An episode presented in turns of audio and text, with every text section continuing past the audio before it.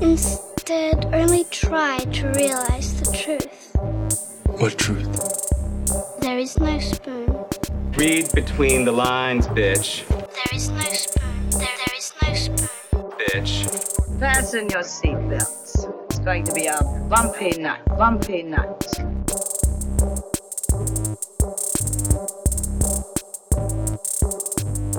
Saludos amigas y amigos, yo soy Mario Alegre Femenías Y yo soy Rosa Colón. y esto es Desmenuzando.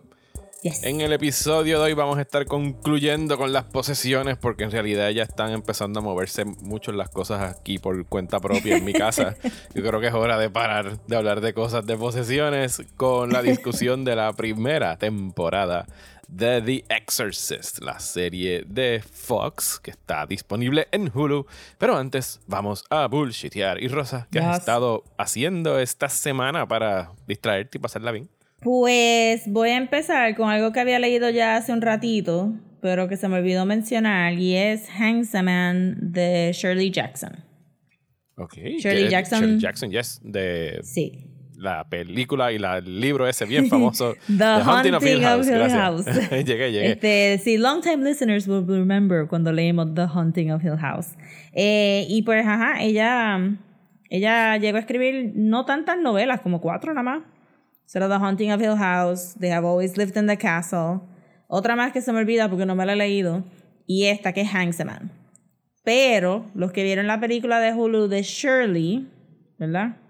La de Elizabeth Es- ese es el libro que ella está escribiendo durante esa película. ella es el libro que está escribiendo durante la película. O sea, la película no tiene mucho que ver. It's not the same thing. Pero el libro está bien bueno porque... ¿Y han adaptado The Hangman en al- algún momento para televisión? No, o no cine? creo. No creo. Se- y se siente un poquito... Bueno, no voy a decir que unadaptable porque cualquier cosa es adaptable. Pero se siente un poquito más difícil que The Haunting of Hill House, que es como que más lineal. Ok. Porque este se siente aún más dreamlike. Y no tiene nada que ver con, con este spooky stuff. Es simplemente esta, esta niña eh, que vive una vida bastante sheltered con, con, eh, con una relación medio extraña con el papá. eh, en el sentido de que el papá esté como que... Tú sabes que Shirley Jackson como que nunca respetó mucho a su esposo porque se las pegaba todo el tiempo. So, todos los writers, todos los college professors que son could have been a writer but wasn't good enough to be a writer. Este es el esposo de ella. So, el papá es como el esposo de ella. Y, y tiene como que esta, esta relación con su hija de, de grooming her a ser un better writer que él es. Como que eso le manda a escribir journals, él las los lee, los evalúa, les evalúa las cartas. Toda esta cosa bien rara. Y ese es el primer acto de la, de la novela. Entonces el segundo acto es ella yendo a este Liberal Arts College que si se recuerdan de la biografía de Shirley Jackson, su esposo trabajaba en un liberal arts college y, y ella tenía este como que disdain para el small town y las personas que estaban en, en el college. Este libro continúa esa tradición. El liberal arts college es una mierda, nadie está aprendiendo nada, las nenas están ahí para buscar maridos y usualmente significa que se están acostando con los profesores, que están casados, que le están pegando cuernos a todo el mundo, con la, ¿sabes? The huge. Y pero el estar ahí y estar tan solitaria, porque nuestra protagonista no es como que super social, eh, va deteriorando la mente y llega un punto que tú no sabes si lo que estás leyendo es ella imaginándoselo o si de verdad está pasando. Entonces ahí conoce a la esposa del profesor que ella tiene el crush, que es lo más semejante a la película. Y, y forman como que un bond, pero es un self, como que harm bond, porque la esposa del profesor siempre, siempre está hablando de suicidio, porque él se la está pegando con medio mundo, es bien, es bien self-destructive. Y ese es el segundo acto del libro. Entonces, el tercer acto del libro aparece esta muchacha que she could be real, she could maybe not be real. Y tú te das cuenta que cuál era el refugio de nuestro de nuestra personaje principal cuando estaba demasiado ya into her head era visitar esta, esta muchacha y tener esta aventura super weird. Entonces, pues el tercer acto del libro tiene, tiene hasta un, a un very obvious queerness en ese tercer acto, que era algo que no vimos necesariamente en The Haunting of Hill House, eh, porque Joe era, tú sabes, we Ajá. knew. Ajá. sí, nosotros sabíamos. We knew. Pero ajá, este, maybe las otras personas en el libro did not know. Eh, pero ajá, entonces aquí tiene como que algo un poquito más overt, que es medio surprising, dado de que, de que ella había dicho que, que sex is not important in her stories or in her novels, eso es lo de menos, pero las historias siempre están como que media full of it. Y pues entonces, eso son como tres, tres novelas adentro de, del libro y no tiene un final definitivo y no es un, no es un feel good read by any means or stretch of the imagination. Pero, pero se nota porque, porque dicen que esta es como que una de las obras maestras de ella. So, si les gustó The Haunting of Hill House, I recommend it porque de verdad la prosa es igual o mejor que, que The Haunting of Hill House. It's very beautiful. Pues hablando de libros y non-feel good books, eh, yo también he estado eh, leyendo un libro que compré la semana pasada y este sí me lo voy a acabar. I swear que me lo voy a acabar porque en realidad es cortito. Eh, viene, es un libro del autor, voy a buscar aquí el autor, siempre se me olvida buscar los autores, by David Grant, se llama Killers of the Flower Moon. ¿Y por qué? Why did I pick it up? Porque va a ser la próxima película de Martin Scorsese y no solamente específicamente porque fuera una película de Martin Scorsese, es que me atrajo el, el plot description cuando lo, lo leí, porque el, el, título completo del libro en realidad es Killers of the Flower Moon, como que colon, The Osage Murders and the Birth of the FBI. Y la, Oh. la trama gira en torno. La trama no, porque esto es un non-fiction book. ¿sabes? Esto pasó y el libro está escrito como un non-fiction book. Estás viendo como que. Como si fuera una investigación. Una investigación peri- periodística. tesis. Exacto, un tipo de tesis de qué fue lo que sucedió, con statements y re- búsqueda de récords históricos y cosas así. O sea que la adaptación en realidad van a tener que hacer el trabajo de incluir dialogue y build characters y todo eso, porque el libro no se lee eh, así. Mm. Pero, ¿qué es lo que ocurre? Pues es una historia de estas que hemos escuchado 20 veces, Rosa, sobre abusos a los indígenas. Pero están, the, No. están the Osage Es que people. América. Ajá. Osage People, que al igual que muchísimas, muchísimas, muchísimas otras tribus en Estados Unidos fueron siendo desplazadas y desplazadas y desplazadas a territorios y territorios, después de huele mil desplazamientos, de promesas rotas por parte del gobierno, pues finalmente, legalmente, The Osage People consiguieron un terreno eh, bastante amplio en Oklahoma. Y eh, al principio y estaban, vi- estuvieron viviendo ahí con sus costumbres y sus cosas, feliz y contentos, hasta que llegó como que el oil revolution de empezar a sacar Ok. oil. Dale, I know, cu- I know the cuéntame story. el resto Ok, del ok, plot. ok. Cuéntamelo, Sí. dale, cuéntamelo. No, no, no, no. Sí. Pues obviamente les ponen conservatorship- conservatorships Ajá. a los indígenas Ajá. porque ellos son infantiles y no saben bregar No con saben dinero. con chavos. Si ustedes no saben lo que esta es gente- dinero, esto es moneda, this is coin. Ustedes This is trabajan con coin. trade y trueques Sí. y todas esas cosas. Yo sé de esa historia porque hay un libro que se llama Mean Spirits. Ujú. Es, es sí, Mean Spirits de Linda Hogan, que es un native writer y habla de la tribu que, que, ajá, que vinieron a quitarle el ter- le quitan los chavos, le quitan el terreno, pero de una manera bien legal y bien Sí, burocrática. super legal, sobre todo. Sí. Pero no, no, no- esa digo, sí, esa es la parte de la gran tragedia, pero el hecho es de que ellos estuvieron viviendo ahí por algunos años como millonarios, porque, o sea, sí, ellos le subcontrataban o le, le cedían el terreno para que vinieran los Oilers a sacar el petróleo, pero tenían que Sí. pagarle millones y millones y millones de dólares, ¿sabes? Per cápita, en ese momento en los 20s, eran the richest people in the world, ¿sabes? Para el, Sí. el Osage people. ¿Y qué pasó, Rosa? Pues empezaron a, a matar. a matar misteriosamente a los líderes de la tribu. Sí, Misteriosamente. misteriosamente a tiros y tirando cuerpos en ditches y qué sé yo. Y como en realidad es una historia de, de ese caso, pero también es una historia de policing en Estados Unidos y cómo después de, de que Estados Unidos pues ganó la revolución y todo eso, como que siempre hubo este repelillo a, a establecer police departments, porque el- y con mucha razón, la gente temía a que vinieran a police them, porque, ¿sabes? Es un sistema que no funciona. De parte de eso es que nace el FBI, porque querían crear como que... Y, y el FBI en ese momento se dedicaba a, a, a bancos como que a transacciones bancarias fraudulentas y cosas así. No tenía que ver nada con cosas criminales. Pero en vista de que el FBI sí estaba a cargo de lidiar con Native Americans en casos de, en casos de ¿cómo se dice esto? De los territorios, ¿no? Los, los plantation- plantations, no, plantations con No, los los reservations. Los reservations. Sí, porque no son técnicamente. Es otra, es otra Ajá. jurisdiction, so tiene que venir el federal government. ajá. Pues tuvieron que mandar agentes a investigar los, los hostage murders. Y estoy por ahí por la mitad del libro. ¿sabes? No, es, no es como que el big reveal de que "Ah, white people were killing Indians. ¿sabes? No, todavía no. Por favor. Pero que pienso que puede ser una muy buena película. Eh, han anunciado el cast. Yo sé que está De Niro y DiCaprio.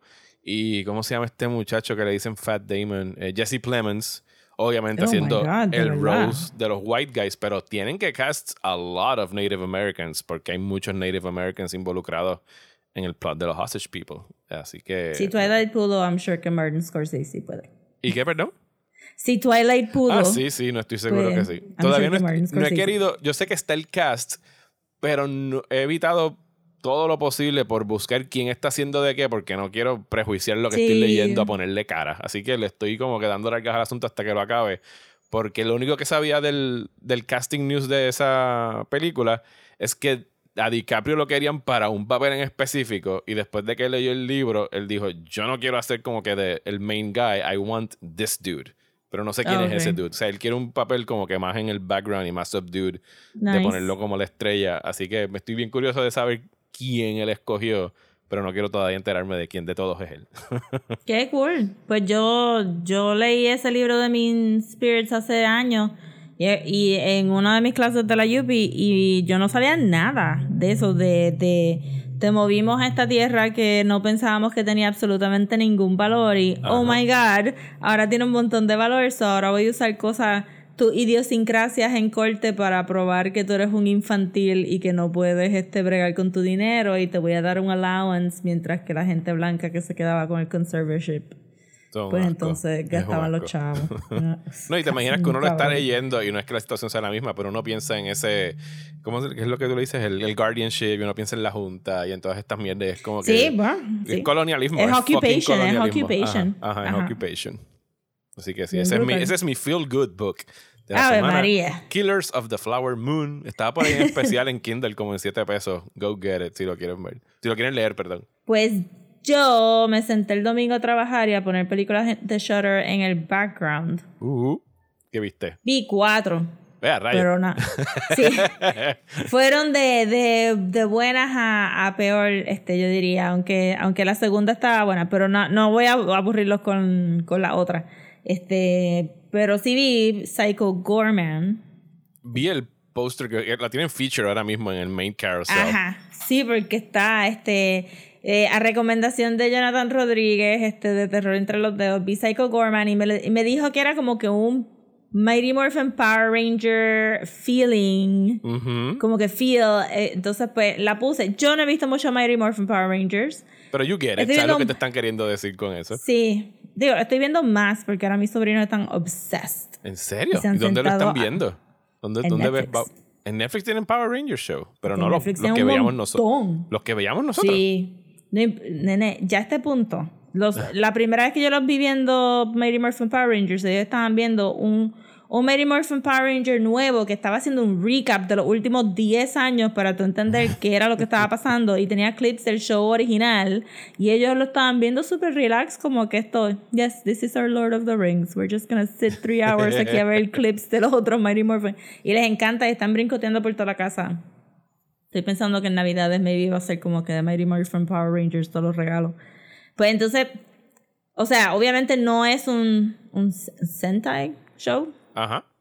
No es un Sentai show, pero el, el feel de Mighty Morphin Power Rangers viene de que todos los, todos los creatures que salen son del espacio y son como que rubbery, analog, este, Ajá. suits y qué sé yo, pero super gory. Y, y, y- y la película es funny, es funny. Y entonces pues salen Es así.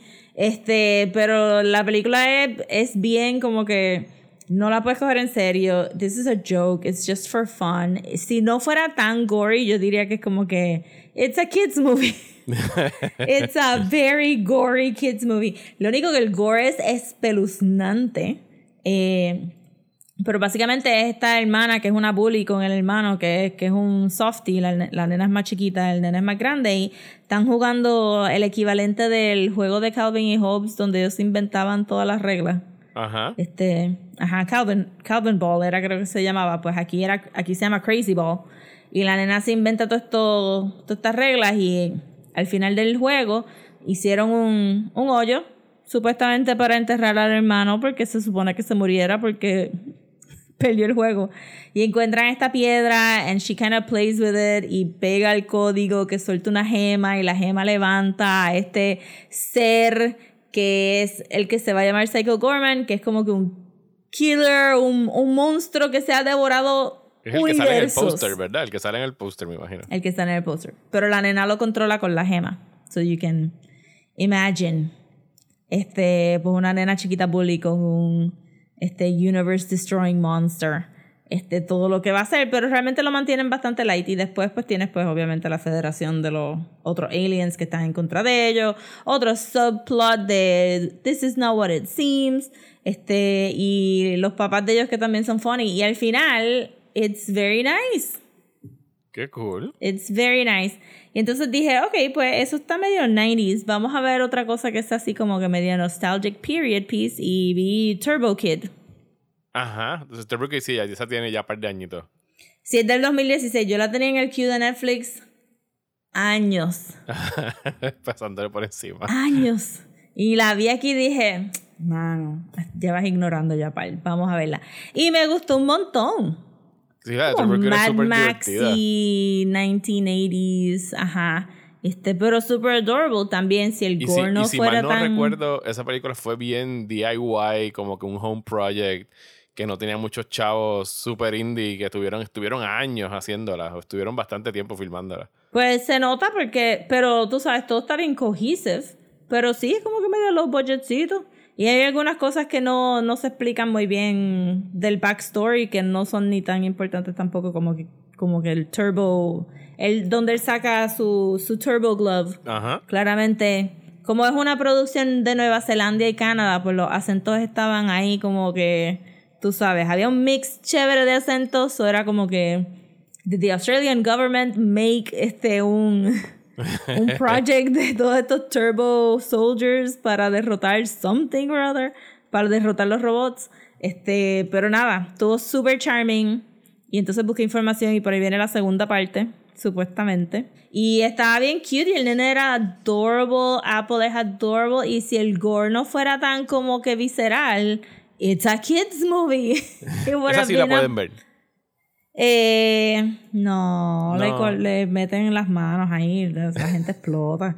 Este, está medio, está medio hardcore. La mamá no me va a dar, no me va a dar. PG-13 diría, por lo menos. a Sí, maybe Andy cuando crezca, pero ajá, este, te- pero está súper funny porque los 80 nosotros veíamos como que kids movies que eran no tan gory como estos, pero ciertamente inappropriate.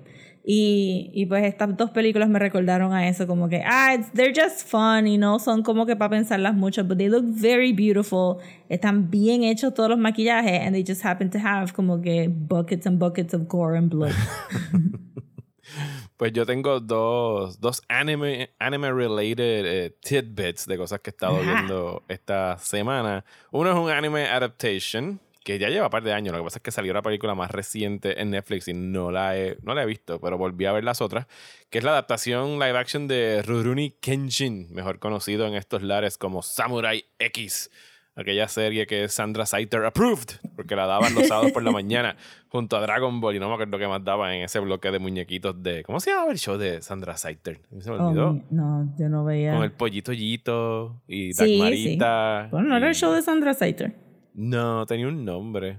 No me No acuerdo me cómo se llama. Anyway, lo daban, yo, yo no lo, yo no lo, yo estaba grande cuando daban ya eso. Yo, la- yo vi Rurouni Kenshin en, en VHS a cuatro episodios por VHS. De esos así como la historia de Evangelion, de que la vi, que me la Ajá. alquilaban a peso en la Yupi.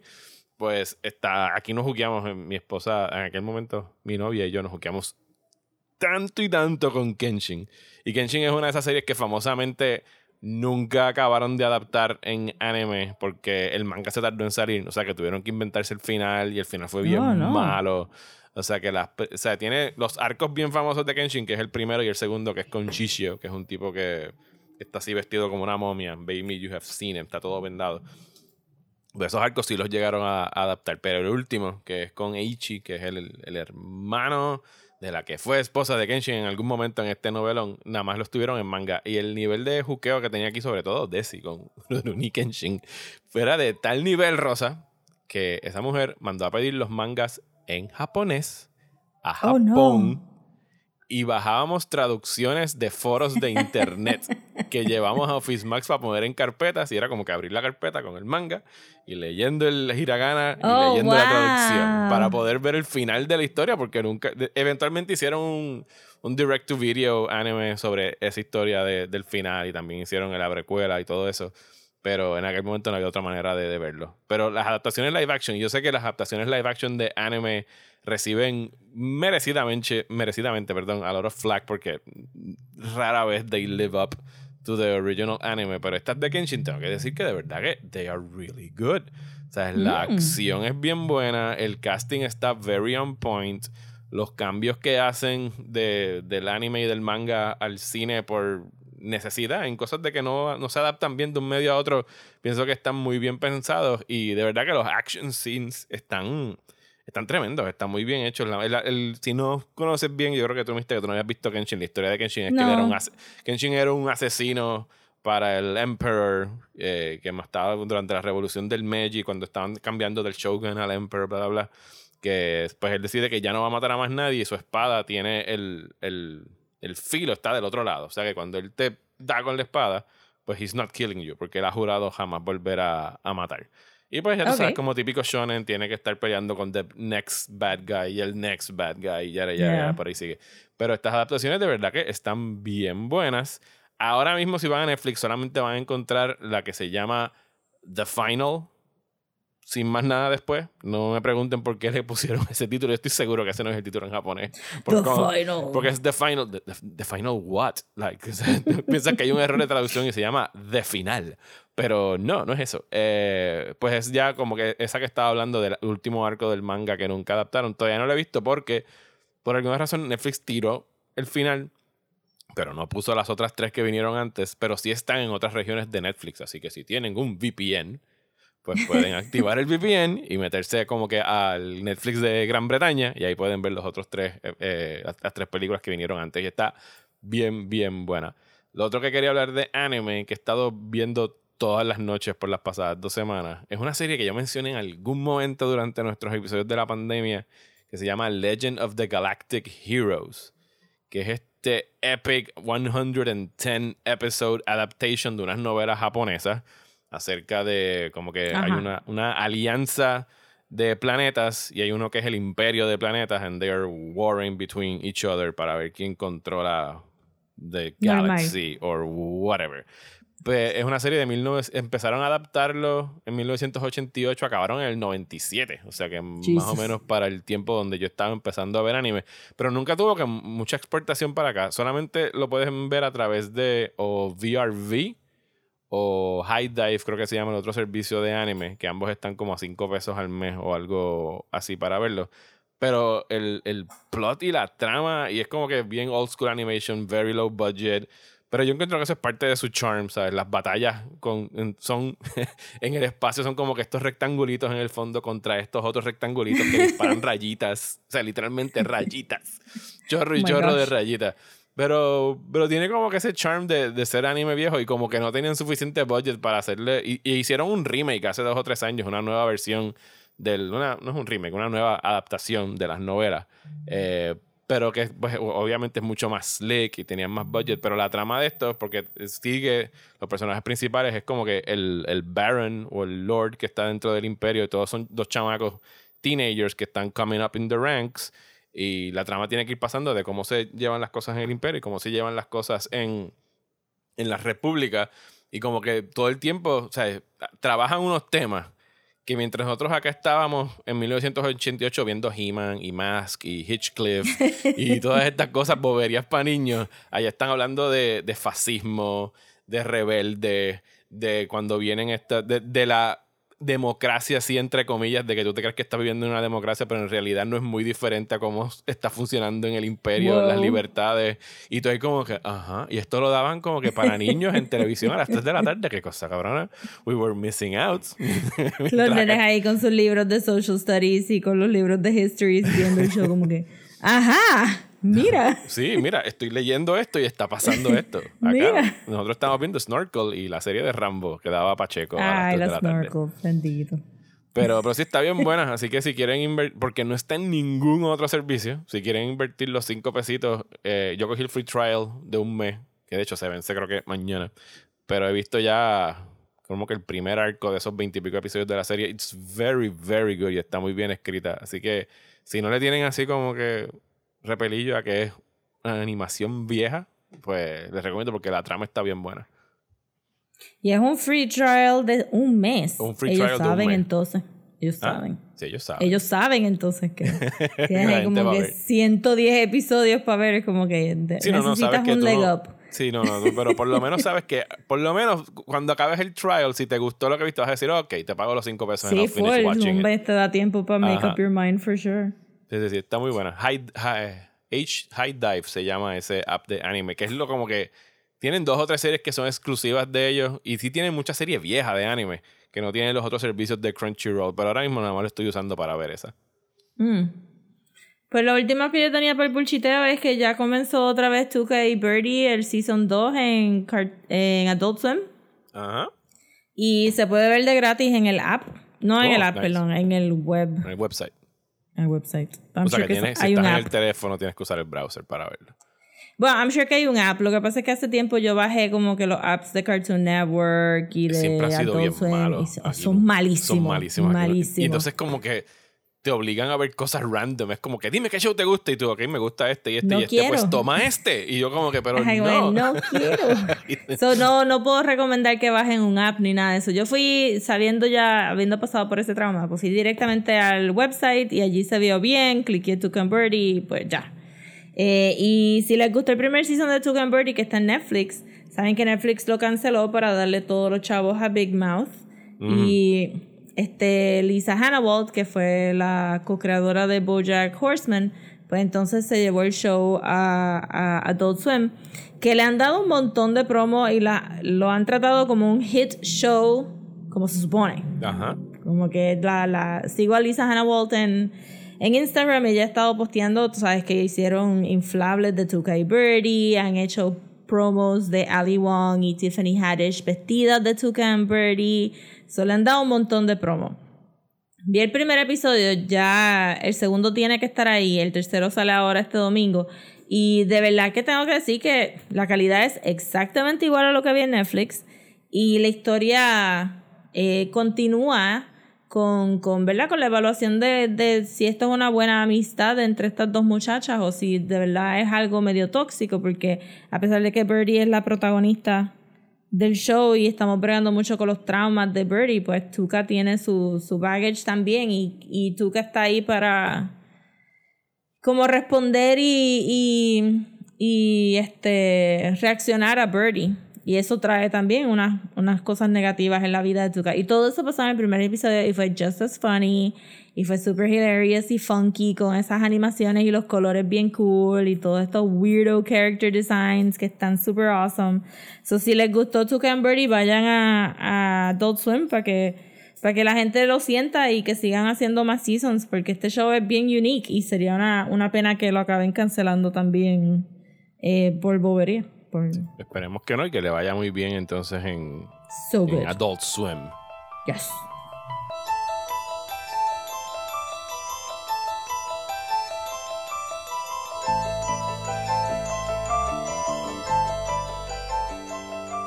Por supuesto que esa es la música de The Exorcist que se escucha en un solo episodio, creo que en el primer episodio de The Exorcist cuando única usan el, el music cue del clásico de 1973 del director William Friedkin basado en la novela de Roy No, Roy Blatty.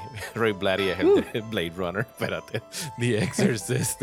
que tiene un nombre Roy. Batty viajó en el pasado en el universo de no, está- Blade Runner. no estaba lejos. William Peter Blatty. O sea que por eso es que se me quedó el Roy Blatty. Es William Peter Blatty, es el autor eh, de The Exorcist. Aquí, obviamente, aquí también le dan crédito. Y claro que tienen que darle crédito.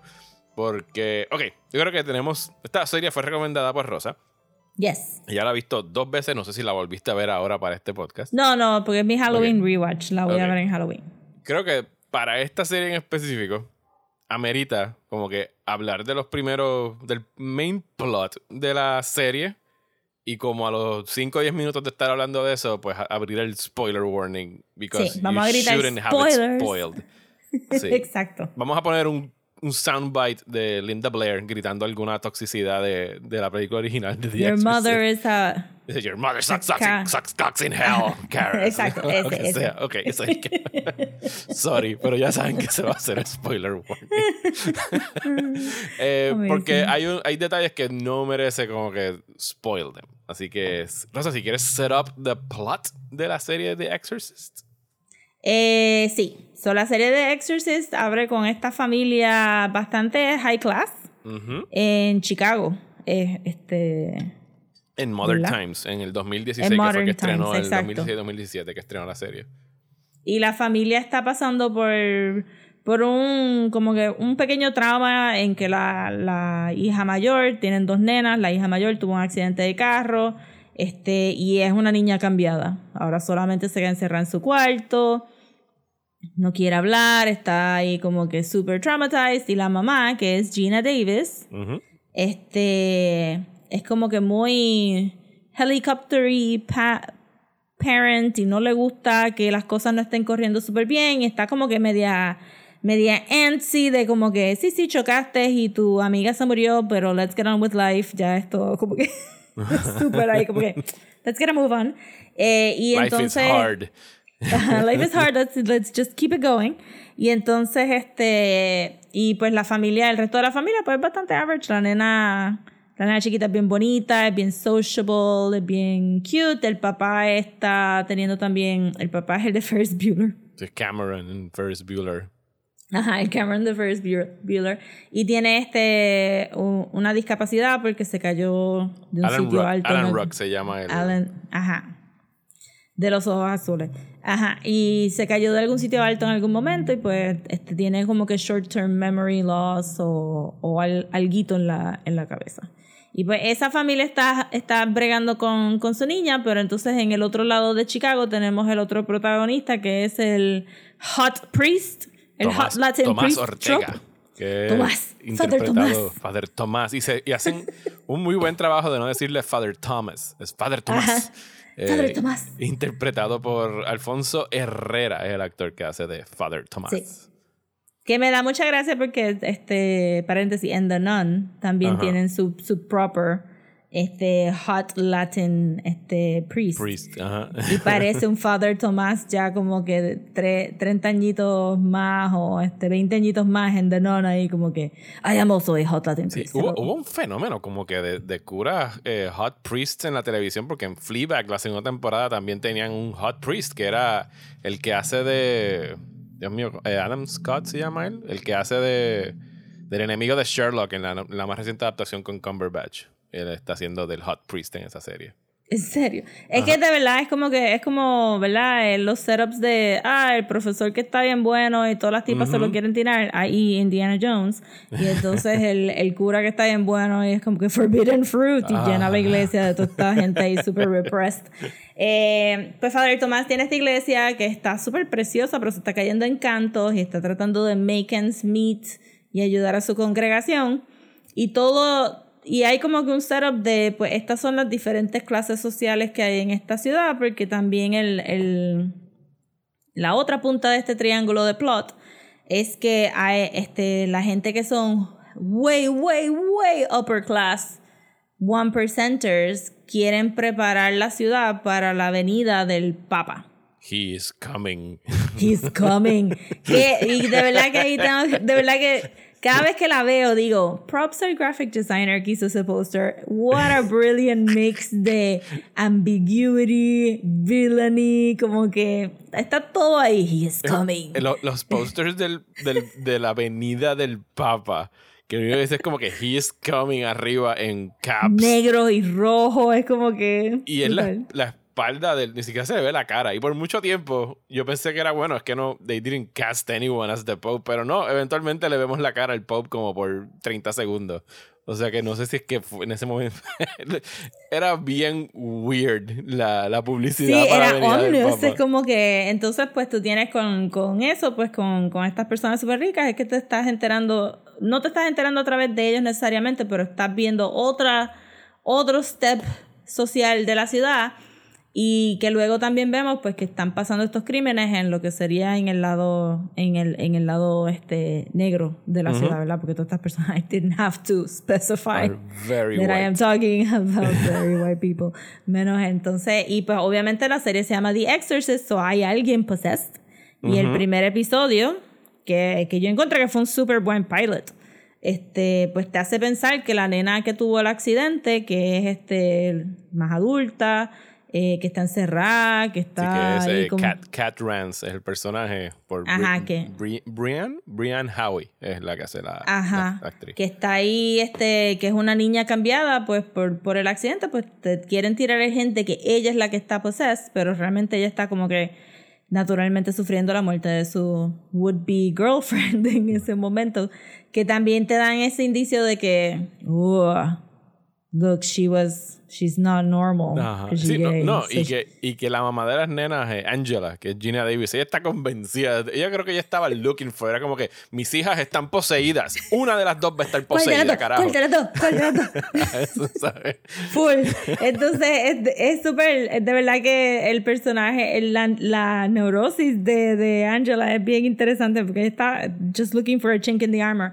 Y pues entonces, este, que esto es el único spoiler que voy a dar porque realmente te lo ponen ya en el primer episodio, pues sabemos que la que está actually possessed es la, obviamente, la niña más bonita, la más inocente, la más, la más ripened fruits for the demons. La- que, Casey Rance es la que está siendo Sí, poseída. Casey. Y no hemos mencionado como que la- la- el otro componente de la serie, que es el actual Exorcist, que es el personaje Sí. de Marcus Keane, interpretado por Ben Daniels. Sí, él es, el- él es by far the best character en la Yes. serie, que lo hemos visto en Rogue One, y no me acuerdo en Yes. otra serie, lo- en otro sitio lo hemos visto, que él es este renegade Él salió también priest. en, ¿En dónde, en dónde más ha salido él? en la en la de Netflix de los superhéroes que estaba media malita. Jupiter Ajá, esa. Ascending.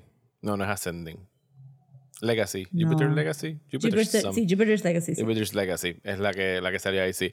El actor es Ben Daniels y él es como que este renegade priest que fue excomulgado. El- este tipo hubiese estado jangueando con John Constantine. Es el mejor, o sea, si tú fueras a hacer una película de John Constantine viejito, Ajá. él es el que tiene que hacer de John Constantine viejito. Sí, porque él es, es British y tiene el accent, porque, hello, es British, no lo está ocultando. El actor Tiene el es swagger.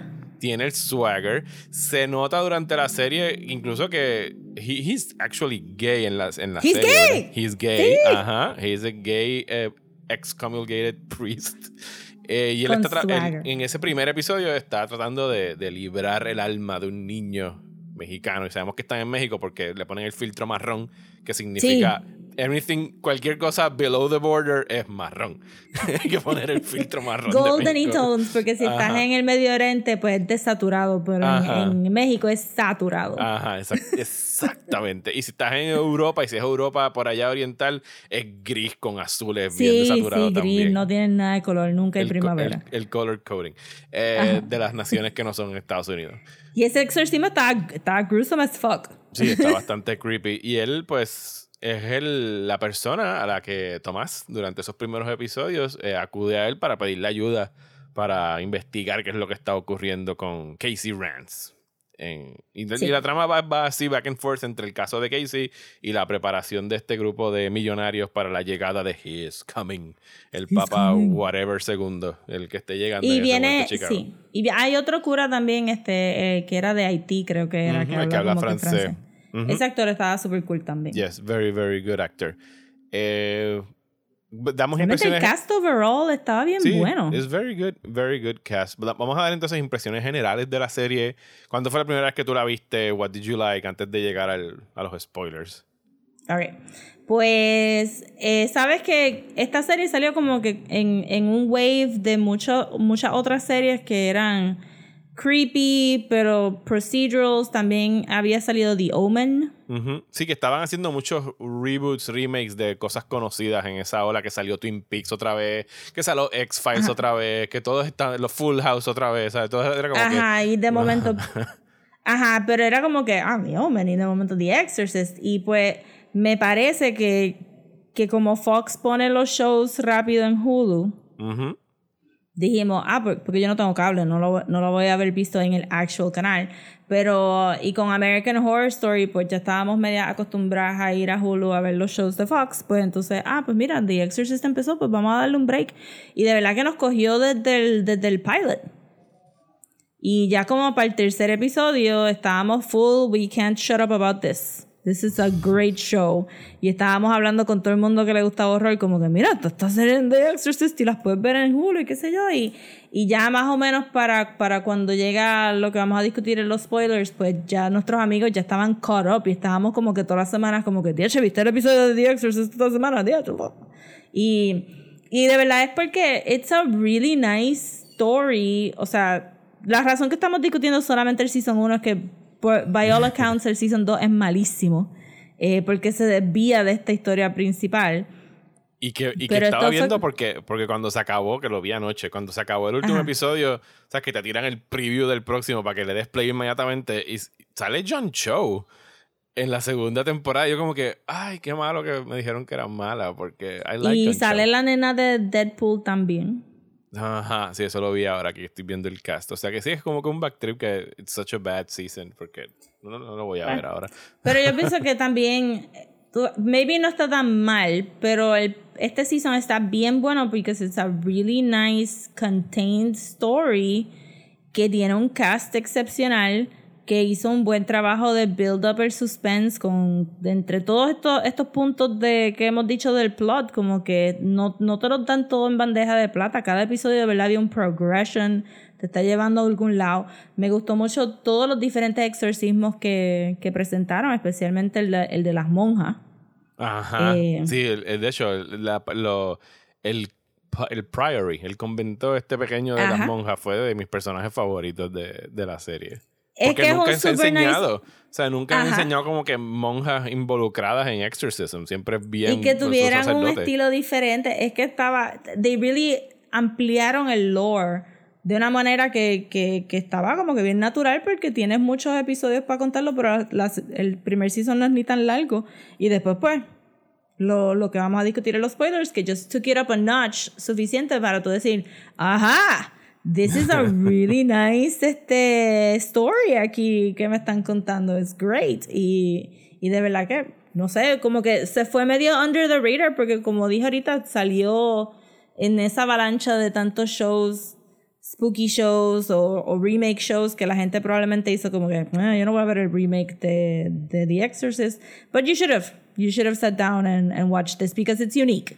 It's Sí, unique. que- y esa era mi duda cuando tú me lo recomendaste. Era bueno, esto es The Exorcist que solamente están como que milking it y cogiendo el título nada más que por brand recognition. O de verdad esto tiene algo que ver con las películas de The Exorcist. Y pues eso es parte de la sorpresa que no vamos a estar entrando en detalles aquí en este momento. Porque sí en ese primer.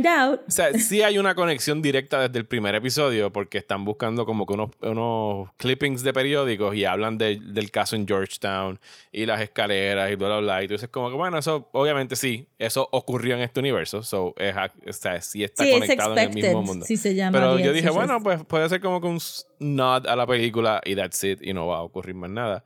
Pero entonces necesitamos que venga Reagan a decir su frase. Sí. Así que dale, Reagan, dilo. Your mother sucks cocks in hell, Paris, you faithless slut. Ok, y oficialmente estamos como que en spoiler territory para The Spoilers. Exorcist. Gracias, Reagan, por, Por eso. Pero entonces en el quinto episodio, que es el, el episodio donde Rosa estuvo esperando como que yo llegara a ese episodio. Eh, ¿Cuántas veces te pregunté, ¿por dónde vas? ¿Por dónde vas? ¿Por Sí. dónde ¿Y vas? qué estás viendo? ¿Y qué está pasando en la serie? Yo como que, ok, algo tiene que pasar soon porque ¿Dónde Rosa vas? está bien pendiente. Y pues sí, I didn't see the twist coming at all. Pero en el quinto episodio, cuando el personaje de, de Alan Rock, que es Henry Rance, el esposo del personaje de Gina Davis, le dice- encuentra como que una, unos libros viejos de, de su esposa y qué sé yo, y le dice como que you must confess, sea, como que tú, eres la, la- tú también tienes secretos.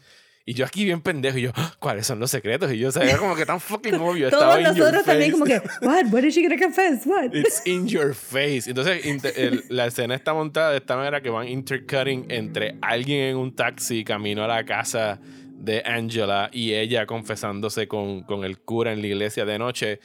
Y en este momento, sí, la nena está en pleno eh, eh, Sí, la posesión está del jodida, demonio. este, está jodida en un cuarto encerrada. Casey está encerrada en un cuarto que le pusieron padding en todas las puertas y en todas las paredes.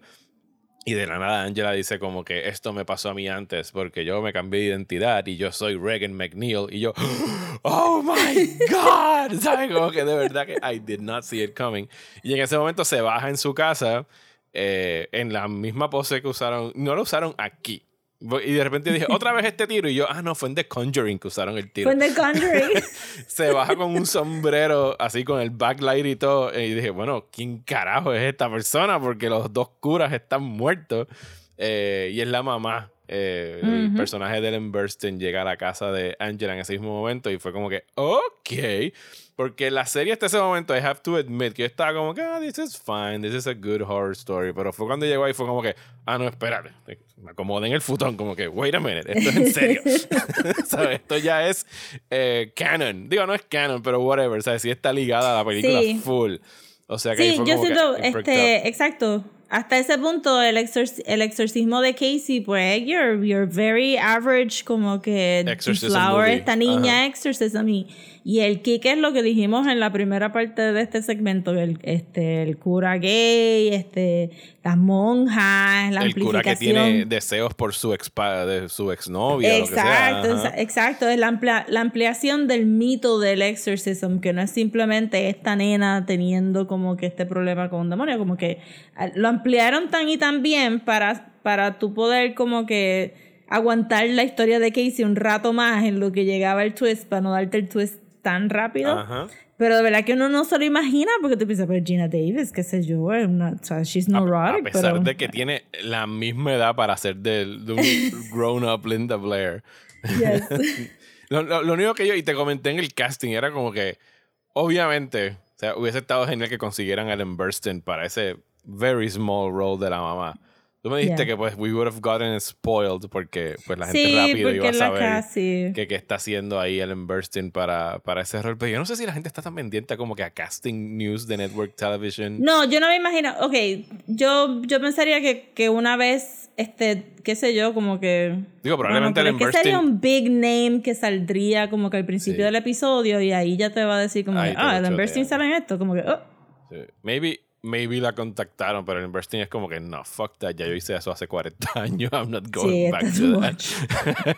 pero, pero sí, el, el, el reveal funciona súper, súper bien. Y te, o sea, entonces el próximo episodio te cuentan qué pasó con Regan. La película, digo, yo nunca he visto eh, Exorcist 2 The Heretic. ¿Tú la has visto?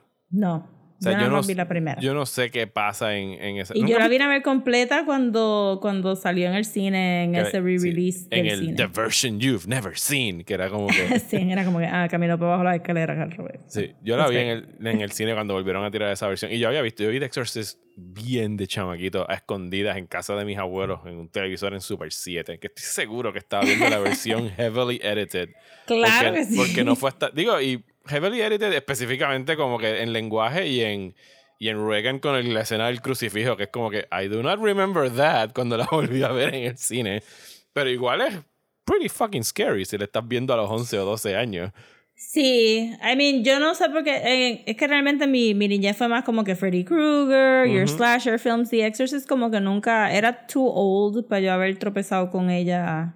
cuando, chiquita en algún VHS. Sí, no, yo me tropecé con ella porque para esa edad eran de esas veces que nos dejaban a dormir a, mi- a mi hermana, a mí y a mis primas. Y entonces ya yo estaba como que facing out de que no estaba jangueando mucho con personas más chiquitas que yo. Y yo me encerraba en un cuarto que había un televisor pequeño a ver whatever estuviesen dando en televisión o poniendo VHS y la, y la empezaron a dar. Y yo dije, fine, voy a ver esto, whatever. Y la vi con anuncios.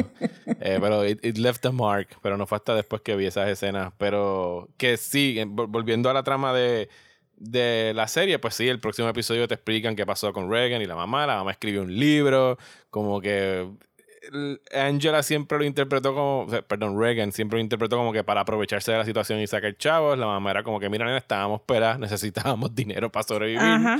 Así que tuve que escribir el libro, pero que ella ha estado escondiéndose de la mamá por décadas, ¿sabes? Huyéndole porque no quería saber absolutamente Sí, las nada. nenas no saben nada de la abuela tampoco y, y se quedan medio en shock. También yo no vi Exorcist 2, pero entonces asumo yo que, que estaba aludiendo esa película, entonces esa ni me Pues, buscando. pues no sé, porque ahora tengo Pues yo curiosidad creo- por verla. Eh, y creo que la voy a buscar y todo, porque el personaje de Ellen Burstyn no sale en la segunda. No está, y no Mm. es que hicieron recasting, es que no sale, punto. Eh, Yo he leído Porque ella ya era como que- teenager. Ajá. Y es un weird sequel, ¿sabes? No es como que very well regarded. La tercera es buenísima. Exorcist 3 Ajá. es really good. Porque tengo no. que ver. Es en, mayormente en un manicomio y I'm not gonna say anything more about that. O sea, Ok. al, al igual que esta serie, es como que tienes que verla y just enjoy it y estar ready for the ride porque no sabes de qué manera van a conectarla con... O si la van a conectar en algún momento con la película. Ah, Ok. Pues porque a mí me- lo que me gustó de estas escenas de. Porque está el, el flashback a, a, a Reagan dándose cuenta que está siendo exploited en este libro y bla- con el libro de la mamá. Pero también hacen un flashback a algo que no sale en la película, que es ella jugando el Ouija board. Jugando. Ajá. Digo, en la película la mamá la ve en algún momento en el basement, pero aquí te enseñan Ajá. qué estaba haciendo ella en el basement con el Ouija board. Ajá, y como el demonio la sedujo de cierta manera, que también estuvo como que súper creepy, como que ya se estaba babeando y todo, era como que... Zuzu. Ajá. Sí, porque era como que todo, toda esta racha de The Exorcist que yo creo que que no hemos tenido, no, no tuvimos un chance de discutirlo en ninguna de las otras, pero toda esta racha de, lo- de The Exorcist, la original, trae como que pues, ah, este, realmente estos son películas de nenas que les llegó la menstruación y ahora todos estos hombres se creen que van a ser como que estos sex demons por ahí, hay que sacarle, hay que sacarle ese demonio de, de sex para afuera y por eso es que Regan se está este, stabbing slash masturbating con el crucifijo y aludiendo a todas estas cosas sexuales. Y es este fear de esta nena que está bleeding out por primera vez. Y, y, y eso trajo como que todos estos tropos que, que habíamos mencionado. La razón que escogimos el mes de posesión es porque habíamos dicho como que ah siempre son mujeres las que están possessed porque realmente es sexuality of women que están. Y habíamos dicho pues The Conjuring no porque The Conjuring es un nene eh, que estuvo súper bien anyway. Pero también había una Satanist women que era bien asexual. Y podemos irnos en un viaje por ahí para abajo, pero en, en la serie lo hicieron bien overt, de que esto es un demonio que estaba como que preying en esos sexual pleasures que estas nenas que están en in the brink of adulthood y que eso lo hizo aún más pervy, más creepy, era como que Sí. y que les Y- y diera que como que del- tokens del salesman en el de Captain grooming. Howdy es bien Oh, horrible. María. Sí, el Porque es casting como que este estuvo- viejo ¡Buah! verde y asqueroso. Ajá, asqueroso, asqueroso y que les diera tokens, como que tokens, como que, ay, aquí tienes una plumita roja en lo que te pseudo violo tu cabeza y aquí tienes esta, ajá, era como que, Y entonces lo que está pasando paralelo a esto es que el, el grupo de millonarios, guess what? They are evil. yes, y están tratando de tra- o tratando de asesinar al Papa. O sea, pero como que haciendo este conjurio para atraer a estos demons y que se apoderen de ellos para matar al Papa. No es como que necesitaban a los demonios trabajando a través de ellos. Pero los demonios le dan como que un extra kick de power, porque cuando te dan la escena de ellos que se están peleando como que no, no, pick me, pick, Pick me, me, pick porque me. ajá, Sí. es, es otro, es otro social step de, oh, I got possessed last week. y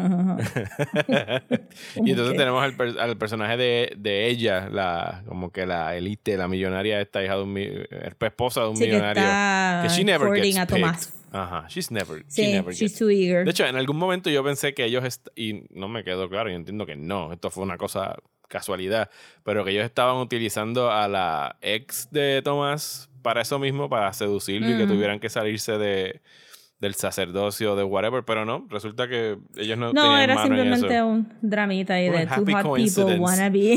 sí. Que en algún momento llegan a un acuerdo como que, pues mira, vamos a tener este apartamento donde tú no eres un cura y yo no soy tu ex jeva and we can just have sex y not think about La it. muchacha estaba súper clara. La muchacha estaba como que, this is the plan, this is what we're doing, it's all very organized. si a ti te da como que un existential crisis, allá tú, porque todo está aquí arregladito para ti. Sí, esto es nuestro Little Eden, donde no hay reglas y Dios no manda. Exacto. Podemos hacer y él ahí todo perseado, sudando, como nena, y no seas sacerdote más nada, sé feliz. Pero ajá, eh, pero me gustó el, el visual de, de ellos, pues es que se tienen dos pupilas, pero una está media escondida detrás Ajá. del ojo. Tiene que dar como que Ah, vuelta el ojo. Es asqueroso, sí. Sí. ¿sabes? Como que.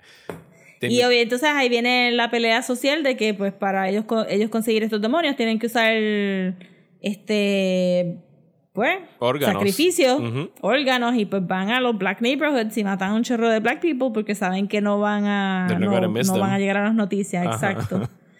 Y cuando, eh, cuando Casey se escapa possessed y la vuelven y la traen a la casa, pues hay una protesta fuera de la casa de que como que mira, tú sabes, se murieron 30 personas negras y ustedes están detrás de esta muchachita que se Perdida. desapareció half a night. Este, porque Digo, no fue ni un full day. No, no, en realidad estuvo perdida. Recuerda que ellos la esconden después en la, en la iglesia. Ah, Y bueno, para, sí, para claro. los efectos públicos estuvo perdida un par de Sí. semanas, dos o tres semanas. Es verdad, es verdad. Sí, pero para nosotros no, es como que, you know, ahí como que, it's true though, listen to the black people. Ajá, y eso estuvo súper chévere también que, que hubiera, que hubiera, si hubieran seguido eh, los seasons por ese lado de, pues están estas castas de demonios con los one percenters causando estos unrests en la ciudad, después hubiera estado súper cool también. But it's fine. Parece que yo- se fueron más en el viaje de, de hunt- demon hunting. Yo dudé por un momento y ya después no quería ni preguntarte, porque igual no me ibas a decir. Pero dije, bueno, ¿este season va a acabar el plot o va a dejar algún cliffhanger para el segundo? Pero como siempre eras bien específica en decirme como que no, el segundo es bien malo, pues yo dije, pues yo me imagino que van a cerrar toda la trama de este season y lo dejarán open, que lo hacen, porque dejan al personaje de, de Marcus y de... Y de que yo no sé, ellos regresan. Marcus y, y Father Thomas regresan en el segundo season, ¿o no? Sí, Ok. Sí, por eso es que eh, de lo que he visto de los posters parecería que como que hacen un, un equipo como los viejitos fuera del grid que, que mataron a mitad de camino en este season, que eran los amigos de Marcus. Y como que hacen un, un Scooby Gang. ok, sí, ahí no sé Que es como que pues... Eh, somos los I'm Ghost sure that it's Hunters, fine, Demon no- Hunters. Eh, tienen un plot de un para anime. eso... o, o que ya tenemos como que 25 seasons de Supernatural, tú sabes. Nobody wants to see Demon Hunters. Este, es- este season estaba mejor. Aún si nunca lo hubieran atado a la película, it's still a really good story de tú eh, como que entrarte a ese mundo de todos estos diferentes exorcismos y, y tener ese pseudo John Constantine este con, con Father Marcus. Este, estaba Que de hecho, cool. en, en cierto momento yo pensé ya para la segunda mitad de la temporada que si no fuera por esas ataduras a la película original, hubiesen tenido como que mejores herramientas to keep the series going. Como que Yeah. se amarraron a, a tener que cumplir con que fuese una secuela de Exorcist. Porque en realidad los personajes de Tomás y Marcus, yo hubiese visto seasons de ellos por ahí Yeah. tratando de resolver esos tipos de misterios. Pero hay tantos Maybe lo callbacks mismo a la Peo y película. ver el segundo season Sí. ya esté lejos de. Y ya al final vemos, hype. volvemos al cuarto de Reagan, que tienen como que el Sí. mismo, la misma estética del cuarto de la película original. Y mi parte favorita, que yo me eché a reír aquí en la sala porque yo estaba just waiting for it. Cuando el- en el exorcismo al final a, a Tomás lo tienen como que en un trance y se despierta y empieza como que a cast spells y frases y yo estaba aquí como que say it y cuando se tira como que the power of Christ compels you yo yes ¿Sabes? como que porque hasta la música va increciendo así como que he's Sí. gonna say it he's gonna say Dilo, it dilo, say the line, say Say it. the Sí, line. sí, es que de verdad está bien buena esta serie. porque queda hasta medio cheesy cuando lo hace pero es como que oh you earned it Good cheese, tíralo good duro cheese. you earned that line you say it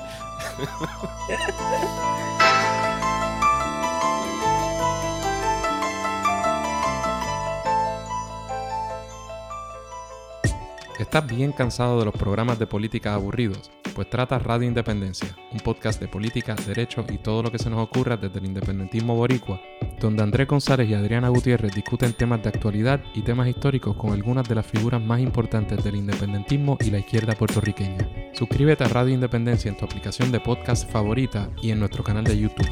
Únete ya. Y hasta aquí este episodio de Desmenuzando. Muchísimas gracias por escuchar, especialmente a las personas que se han unido a nuestra página de Patreon en patreon.com slash desmenuzando, donde pueden suscribirse en el nivel de un dólar o cinco dólares al mes. En cualquiera de los dos niveles que lo hagan, inmediatamente van a recibir acceso para unirse a nuestro Discord server, donde podemos comentar de lo que sea que estemos viendo durante la semana en un very user friendly app. Eh, y si están en el nivel de 5 dólares, pues nos pueden escuchar los episodios extras que hacemos eh, mensualmente. Que este mes Yes. van a ser The Perfect Blue, eh, la película de anime de Satoshi Kon. Y por fin el final de Lost, la serie de hace acabó. 10 años que se acabó. Así que tenemos que decirle farewell. Y el mes que viene buscar otra cosa de la que vamos a hablar porque llevamos ocupando ese espacio Chan, chan, chan. con Lost desde enero. Así que si tienen sugerencias o algo que quisieran escuchar, nos pueden escribir. Pero sí, estamos ahora mismo en 68 Patreons y llevamos con la meta de llegar a 75 desde el año pasado. Así que Yes. si se unen en cualquiera de los dos niveles, nos van a motivar a hacer el Hate Watch, que es cuando ustedes escogen por nosotros algo para ver y destruir porque saben que no nos gusta. Así que habrá mucho veneno en ese episodio una vez lleguemos Sí. a la meta de los 75 Patreons. Y si ustedes ya están apuntados en Patreon, recuérdense que pueden darle share al Patreon en sus redes sociales o hablar con sus amigos, tell them how cool we are, para que se apunten para llegar a esos 75. Yes. Eh, regresamos la semana que viene cuando ya va a ser julio para hablar de qué durante el mes de julio, Rosa. Pues está, es un work in progress, pero la idea es... Lo vamos a, lo, lo vamos a finiquitar este fin de semana para saber qué es Exacto. la que hay. Pero, pero el tema es este bajo Spirited Away, que es la película de Hayao Miyazaki, pero es más sobre la idea de, de cruzar hacia otro mundo, ¿verdad? Este, usualmente asociado sí, más Alice con in. Wonderland y cosas así de estar Ajá. haciendo viajes para otro sitio. Cruzar ese portal, este, o como la palabra que aprendí ahora en la pandemia, ¿verdad? Pues este, cruzar ese liminal space. Ujú. Y llegar a otro lugar que puede ser un lugar mágico dependiendo del hero's journey que estamos leyendo y pues este o puede ser simplemente un post apocalyptic puede ser tantísimas cosas como que técnicamente hasta time travel movies caen este being spirited away este to, to other lands so vamos a ver lo que sale definitivamente vamos a hablar de spirited away Yes. De- porque es la que nos está inspirando principalmente. Yes. Pero habrá cómics envueltos probablemente. Ya tenemos un anime. Buscaremos alguna película y maybe, maybe buscaremos algo de televisión que también esté relacionado a eso. We'll let you know next Yes. week cuando ya tengamos el plan para el resto del mes. ¿Y cómo se van a enterar? Se van a enterar por nuestras redes sociales. Rosa, ¿dónde nos pueden seguir? Nos pueden seguir en Instagram como desmenuzando, en Twitter y Facebook como desmenuzandopod. Y si nos quieren mandar un email con sugerencias para el Patreon o para el main podcast, pueden hacerlo en desmenuzando el podcast a gmail.com. A mí me consiguen en Twitter e Instagram como Mario Alegre. Y a mí me consiguen en Instagram, Twitter y Facebook como at Soapopcomics. Muchísimas gracias y hasta la semana que viene en Desmenuzando.